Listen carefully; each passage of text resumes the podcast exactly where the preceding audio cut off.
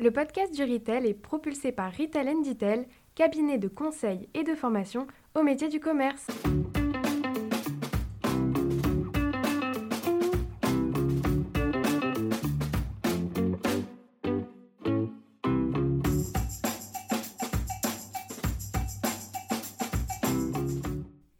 Bonjour et bienvenue sur le podcast du Retail.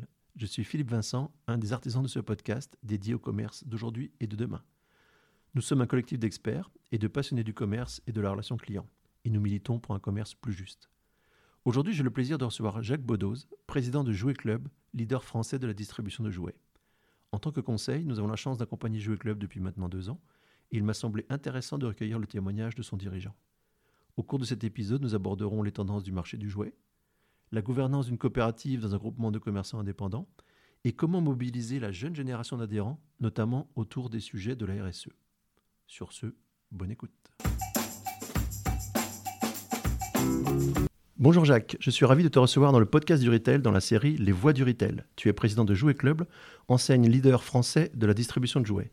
Rappelons que Jouet Club est un groupement d'indépendants organisé en coopérative et que tu es toi-même à la tête de plusieurs magasins dans le Doubs et le Jura. Ensemble, nous allons aborder quelques sujets d'actualité, mais aussi des sujets de fond, comme la gouvernance du groupement, le renouvellement des générations et aussi la politique RSE du groupe. Mais avant d'entrer dans le vif du sujet, pourrais-tu te présenter rapidement ton parcours et comment cela t'a mené à la prendre à la présidence de l'enseigne et du groupement? Bonjour Philippe. Écoute, je m'appelle Jacques Bodoz. Effectivement, je suis tombé dans le bain du, du jouet quand j'étais petit, puisque mes parents détenaient un magasin de jouets et de périculture. C'est comme ça que j'ai commencé. Mais j'ai voulu, aussi aller faire mes, mes, classes un peu ailleurs. Je travaillais un peu dans la pétrochimie et dans la partie nucléaire en tant que commercial. Et puis j'ai rejoint le, monde du jouet en 95 où j'ai repris euh, une affaire familiale dans le Doubs à Pontarlier. Après cette, cette première reprise, j'ai ouvert un deuxième magasin, puis un troisième avec mon épouse. Et aujourd'hui, donc, euh, mon fils veut nous rejoindre pour euh, continuer l'histoire de, de, ces beaux magasins de jouets.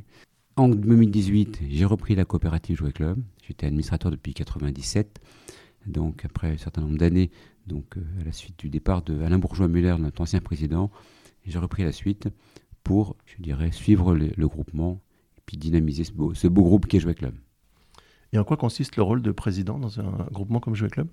Alors, le président, c'est un animateur, c'est un petit peu un animateur qui va emmener ses équipes, emmener à la fois les adhérents, à la fois les, donc, les équipes de la centrale, mais aussi les vendeurs et tout, tout, euh, tout le périmètre de l'écosystème de Jouet Club. Il doit gérer ça pour que Jouet Club grandisse et continue à être plus fort demain. On va commencer par quelques questions d'actualité. Et en premier lieu, le baromètre du Père Noël, quelque part. Alors, comment ça s'annonce Noël 2024 au niveau du marché, au niveau des tendances? Et puis, est-ce qu'il y a un jouet star?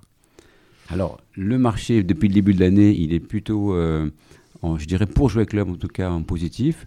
À date, le marché du jouet, pour l'ensemble des acteurs, est à moins 2 cette année donc euh, tiré par le, vers le bas, surtout par le web, donc le web qui a beaucoup perdu cette année sur le marché.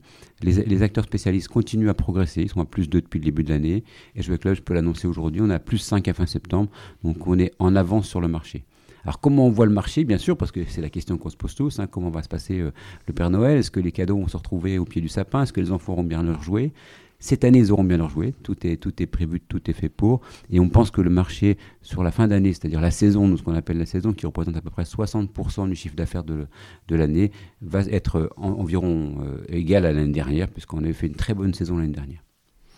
En parlant justement de saison, il y a beaucoup d'activités très saisonnières euh, comme la vôtre qui ont du mal à trouver du personnel en quelques semaines ou pour quelques semaines. Comment, euh, comment vous gérez ça au niveau de, au niveau de l'enseigne? Alors, on fait, on fait partie des, enseignes qui recherchent actuellement euh, beaucoup de personnel. D'habitude, on a à peu près une, un démarrage de cette saison environ vers septembre, début septembre jusqu'à mi-octobre environ le démarrage de la saison, l'engagement des saisonniers. On a à peu près 1000 à 2000 saisonniers qui sont embauchés chaque année chez Jouet Club. Cette année, c'est un peu plus difficile que, d'habitude, mais c'est difficile pour tout le monde, je dirais. Il y a, un marché de la plaque qui est tendu. Donc, euh, Jouet Club, par contre, bah, trouve des astuces, trouve un petit peu, fait rêver les, les, les, vendeurs, les vendeurs et les vendeuses futures pour qu'ils viennent nous rejoindre dans la grande équipe Jouet Club. Et vous arrivez à les fidéliser D'année en année? On a certaines équipes qui reviennent d'année en année, ça dépend un petit peu aussi de leur, de leur parcours, de ce qu'ils font en dehors de l'année euh, dans, dans, le jouet, mais par contre, on a, quelques, on a à peu près 30% des équipes qui sont des équipes qui reviennent chaque année. Enfin, difficile de parler d'actualité sans parler d'inflation et du prix de l'énergie. Vous avez eu des prises de parole euh, au niveau de l'enseigne euh, dans la presse euh, qui pondéraient les résultats notamment de, l'étude NPD, qui suivent le marché du jouet.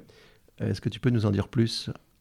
Alors, Jouet Club, on a pris position au départ de, de l'année pour se dire il faut qu'on sauvegarde le pouvoir d'achat des Français. Donc ça, c'était notre position pour réaliser nos prix de Noël. Alors les prix du catalogue de Noël, c'est toujours un prix, c'est toujours une chose qui est importante, déterminer ces prix, parce qu'en fait, c'est là qu'on va donc apporter notre image aux consommateurs.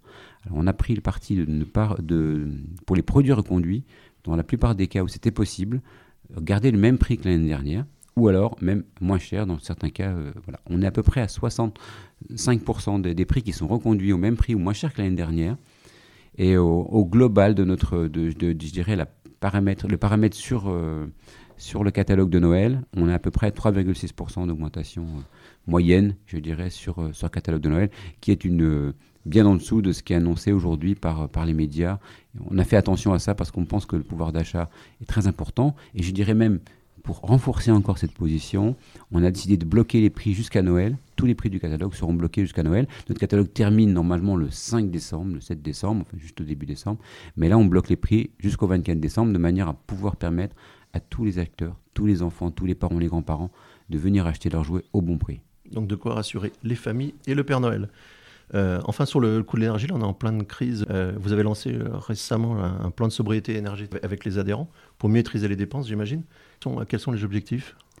Les objectifs, c'est déjà de, voir un petit peu. On a fait un état des lieux de ce qu'il y avait chez nous dans l'enseigne. C'est vrai que c'était un sujet sur lequel on n'avait pas travaillé. Il faut, l'avouer.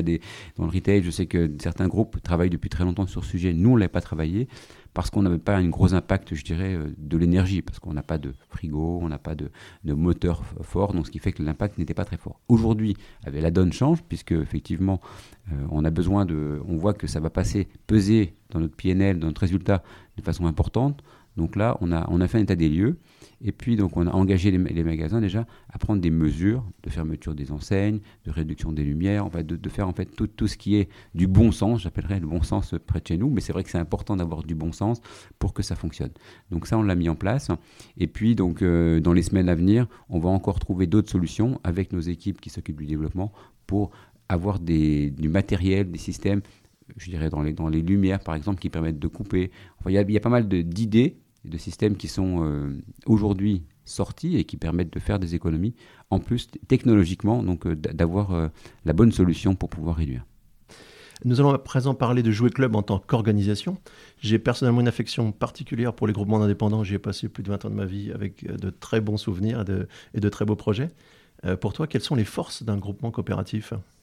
Alors les forces d'un groupement coopératif, c'est justement l'agilité, puisqu'en fait on a un groupe d'adhérents qui se sont regroupés il y a 70 ans pour jouer club, puisque c'était en 1952 que nous avons euh, créé ce groupement.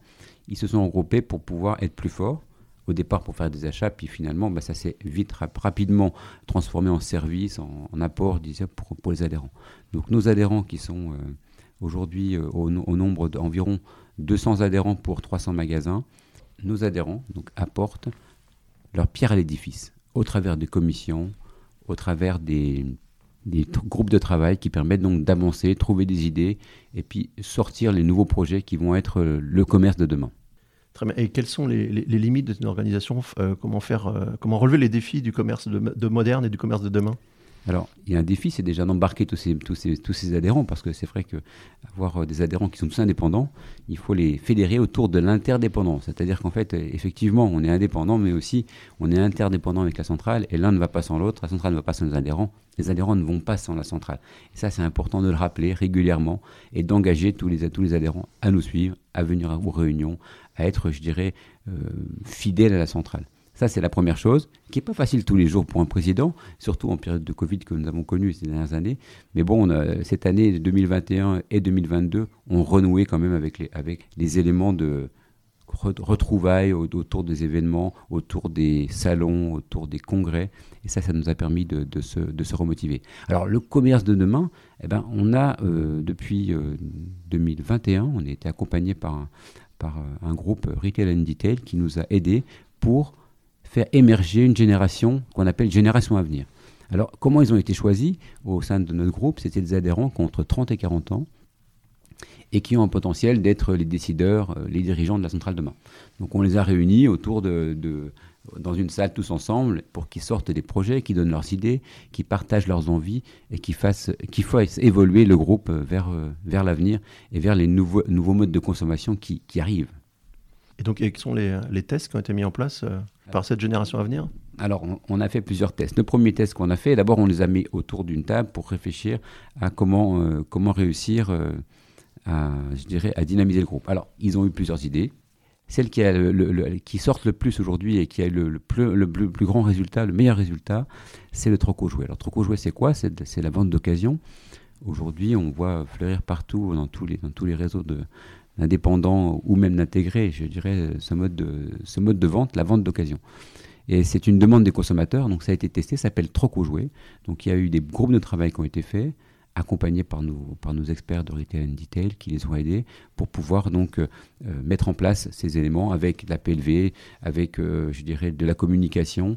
Et ça, ça a bien réussi parce que le modèle économique, je dirais, on s'est aperçu à la fin du, test que le modèle économique était là, puisqu'il faut aussi se rendre compte que dans une coopérative, il faut embarquer nos adhérents, mais il faut les embarquer avec un modèle économique qui soit viable. Le modèle économique est là, donc le test a été lancé.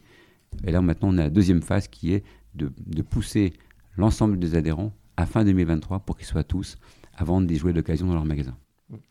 C'est extrêmement important parce que selon une étude euh, parue récemment, il y a près d'un parent sur deux qui est prêt à acheter des jouets d'occasion pour Noël. Ça risque de, un peu de bouleverser, en tout cas de, revoir le, monde du jouet. Euh, et donc, euh, ça a un, impact, ce projet occasion? C'est un gros impact. Alors, l'étude qui est sortie, je l'ai vue, et qui, qui fait les intentions des parents. Alors les parents ont, l'intention, mais ils vont pas forcément trouver les jouets qu'ils veulent, veulent acheter d'occasion. Donc Jouet Club, on sera là donc euh, dès 2023 pour pouvoir leur proposer justement ces jouets d'occasion qu'ils attendent. Sur Noël 2022, on n'aura pas cette, euh, ce système mis en place puisque on, le, il a été testé et il va être relancé euh, sur 2023. Mais en tout cas, on sait que le, la demande est là, les consommateurs sont de plus en plus sensibles à cette, à cette façon d'acheter, une nouvelle façon d'acheter. Et en plus, il faut, il faut le dire, c'est aussi un intérêt, je dirais, dans notre stratégie de RSE écologique. Donc euh, ça, c'est vraiment un, très important pour nous. C'est un des départs, euh, un, des, des, choses qu'on a mis en place, c'était le, le postulat de départ si on parle un, peu, un petit peu RSE, on a eu un été caniculaire qui a été quelque part un déclencheur auprès des Français. Je pense pour la première fois une réelle prise de conscience de l'urgence climatique et de l'urgence de, faire et de passer à l'action. Donc le Jouet Club s'est positionné euh, sur, euh, sur les RSE, hein, ça a été un peu relayé dans les médias. Euh, tu as plusieurs reprises dans les médias parlé de la notion de social retail. Est-ce que tu peux nous en dire un peu plus Alors en fait, Jouet Club en 2019 a réuni ses adhérents lors d'une réunion régionale pour les faire réfléchir sur les, les les envies euh, de ses adhérents pour, euh, pour l'avenir. Et à la suite de cette réunion qu'on avait mis en place, c'est des réunions régionales, et l'après-midi on faisait des groupes de travail par une dizaine de personnes. On a donc euh, déterminé notre nouvelle plateforme de marque et en même temps on a identifié des envies qui étaient fortes au niveau de, de Jouet Club. À la suite de ça, on a travaillé un plan qui s'appelle Jouet Club 2024, qui a été lancé en 2019 et qui, et qui commençait à mettre en place toutes ces, idées de RSE, de social retail. L'idée, c'est en fait de prouver, d'abord, dans un premier temps, que Jouet Club n'est pas qu'un marchand de jouets. Donc aujourd'hui, nous sommes des distributeurs, effectivement. Nous avons un impact fort dans les familles, auprès des grands-parents, des parents et des enfants. Mais nous ne sommes pas que ça. Nous savons apporter un plus tous les acteurs et tous les consommateurs qui viennent dans nos magasins. À travers quoi? Mais à travers, en fait, le jeu. Le jeu qui est un élément qui permet de réunir de réunir les gens autour de tous horizons, autour du jeu et du jouet. Et ça, c'est important et c'est la première, je dirais, pile de brique de notre RSE. Donc c'est le sens qu'on va donner à ce qu'on fait Jouet Club. Après, il faut qu'on déploie à partir de ce sens différents outils pour pouvoir réussir ce sens. Alors, montrer qu'on ne fait pas que du jouet, c'est avoir des associations, avoir des, partenaires, par exemple le Téléthon avec lequel on travaille, des associations, aujourd'hui on est en relation avec une association qui, qui va donner des jouets pour les enfants qui ont été... Euh, qui ont eu un problème dans leur famille, les pompiers, euh, inondation ou le feu. Donc ça, ce sont des, éléments donc, de sens, en plus de notre euh, métier du jouet. Et comme on est en fait en local, des magasins qui sont locaux, nos magasins connaissent très bien donc les acteurs de, la vie locale, aussi bien les associations que la mairie. Et donc en fait, c'est la facilité pour nous d'aller vers ces gens-là et leur proposer nos, services, qui sont des services qui apportent du sens aux familles. Après, pour euh, déployer ce sens, on a eu plusieurs euh, choix. D'abord, on a choisi donc des combats pour pouvoir le, réussir. Le premier des combats, c'est euh, donc de travailler sur les déchets. C'est important de, de, baisser nos déchets, donc euh, de réduire nos déchets. On a appelé ça le défi déchets, et en fait, c'est comment on va réduire nos déchets. Donc en fait, en réduisant le, la taille de nos produits, c'est ce qu'on a mis en place depuis 2019. En supprimant... Donc on est sur l'éco-conception des produits, c'est-à-dire notamment dans les emballages. Voilà, alors les emballages, parce qu'il faut savoir que 50% des emballages sont des emballages du plastique, sont des emballages uniques, à, usage unique. Donc nous, on s'est pris à, à, ce problème dès 2019. Aujourd'hui, on a, on, a, plus de 50% de nos, produits qui sont déjà euh, dans ce, mode de, fonctionnement. Et l'objectif qu'on s'est fixé, c'est 100% euh, en 2024, donc d'avoir zéro, emballage unique dans nos produits. C'est très important pour euh, ne pas produire des déchets pour ne pas les détruire. On a réduit la taille des emballages également, ce qui fait que les emballages aujourd'hui qui faisaient, qui, étaient plus, plus importants, donc deviennent plus réduit. Donc d'abord, euh, c'est un, coût moins important sur le carbone, puisqu'en fait, euh, le transport, euh, il y a moins de transport, c'est moins lourd, ça prend moins de place dans un camion. En fait, voilà, il y a tout un, tout un, une, vraie, une vraie réflexion sur cet impact carbone que peuvent avoir nos produits. Ça, c'est la partie déchets. Donc, et puis également, on a travaillé et on travaille encore, c'est un projet très important sur la délocalisation la, relocalisation, pardon, la relocalisation, puisqu'en fait aujourd'hui nos, produits, donc une partie de nos produits viennent d'Extrême-Orient, puisque le jouet, on le sait, une partie sont fabriqués en, Extrême-Orient, et notre objectif c'est d'être à 50% des produits qui viennent d'Europe et de France en 2024. Et c'est facile aujourd'hui de trouver des, fabricants qui sont justement euh, des marques françaises ou des marques européennes qui fabriquent réellement en Europe ou en France? C'était pas facile en 2019 quand on a pensé à ça et quand on, s'est posé la question. C'est un peu plus facile maintenant parce que beaucoup de fabricants ont trouvé des alternatives, des solutions, reprennent des usines ou, font des, mettent en place des machines qui permettent de fabriquer en France de façon beaucoup plus importante qu'on a avait euh, avait donc en 2019. Alors en 2024, il y a encore beaucoup de projets qui sont dans les qui sont dans les tuyaux. J'étais récemment au salon du, du jouet français euh, en France, enfin c'était à Saint-Ouen, et en fait euh, on a pu rencontrer des fournisseurs qui nous ont dit ça y est, on a, on a, on a investi, ça y est, on est prêt. Donc ce qui veut dire que ça rassure, ça nous, ça nous donne euh, de, bons, euh, de bons auspices pour les, pour les années à venir. Et il n'y a pas de risque, enfin trop de risques de dérive au niveau des, au niveau des prix? On sait globalement, si, tout a été délocalisé en, Asie, c'est essentiellement pour des raisons de coût. La relocalisation ne risque pas d'avoir un impact trop important sur les, sur les prix de vente les produits qui vont revenir en France, ça a été étudié pour, la problématique des coûts. Et aujourd'hui, euh, la Chine est un, ou l'Extrême-Orient est de, plus en plus coûteuse au niveau des importations parce qu'il y a eu une crise sur la partie euh, transport. Le dollar aussi a des impacts forts sur le, puisque les achats sont faits en dollars, ce qui fait qu'aujourd'hui, je pense que euh, on aura un impact coût qui sera moindre par rapport à, ça. Et puis, on peut prendre l'exemple d'une machine, d'une fabrique à histoire de chez Luni qui était fabriquée en, Chine et que, qu'il faut fabriquer aujourd'hui 100% en France. La volonté du, créateur de l'entreprise a été réalisée.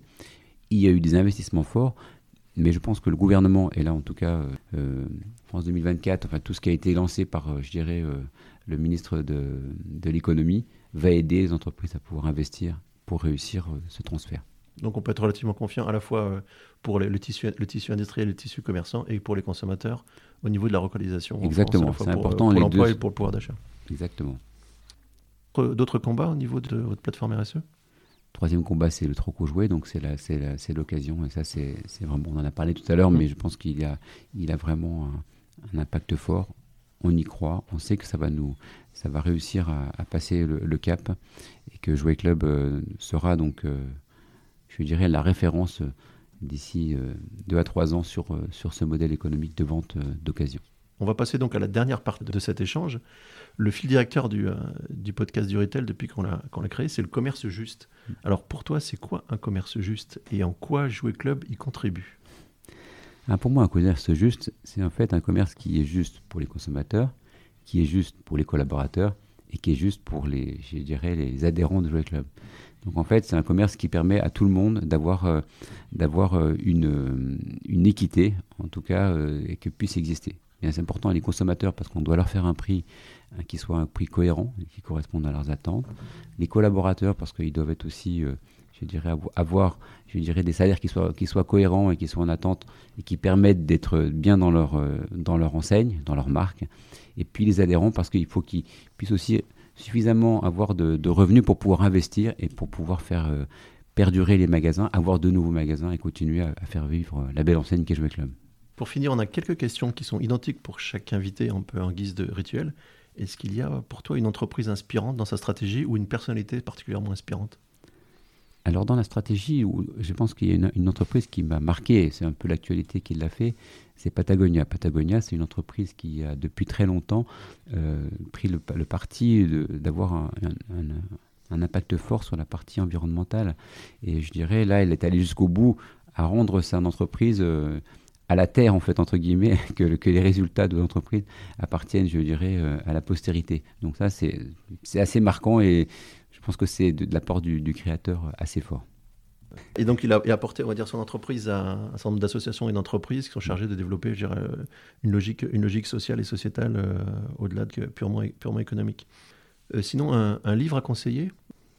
Un livre à conseiller, pour moi, c'est un, BD, ça s'appelle Un monde sans fin. C'est à lire si vous n'avez pas encore lu, c'est très important.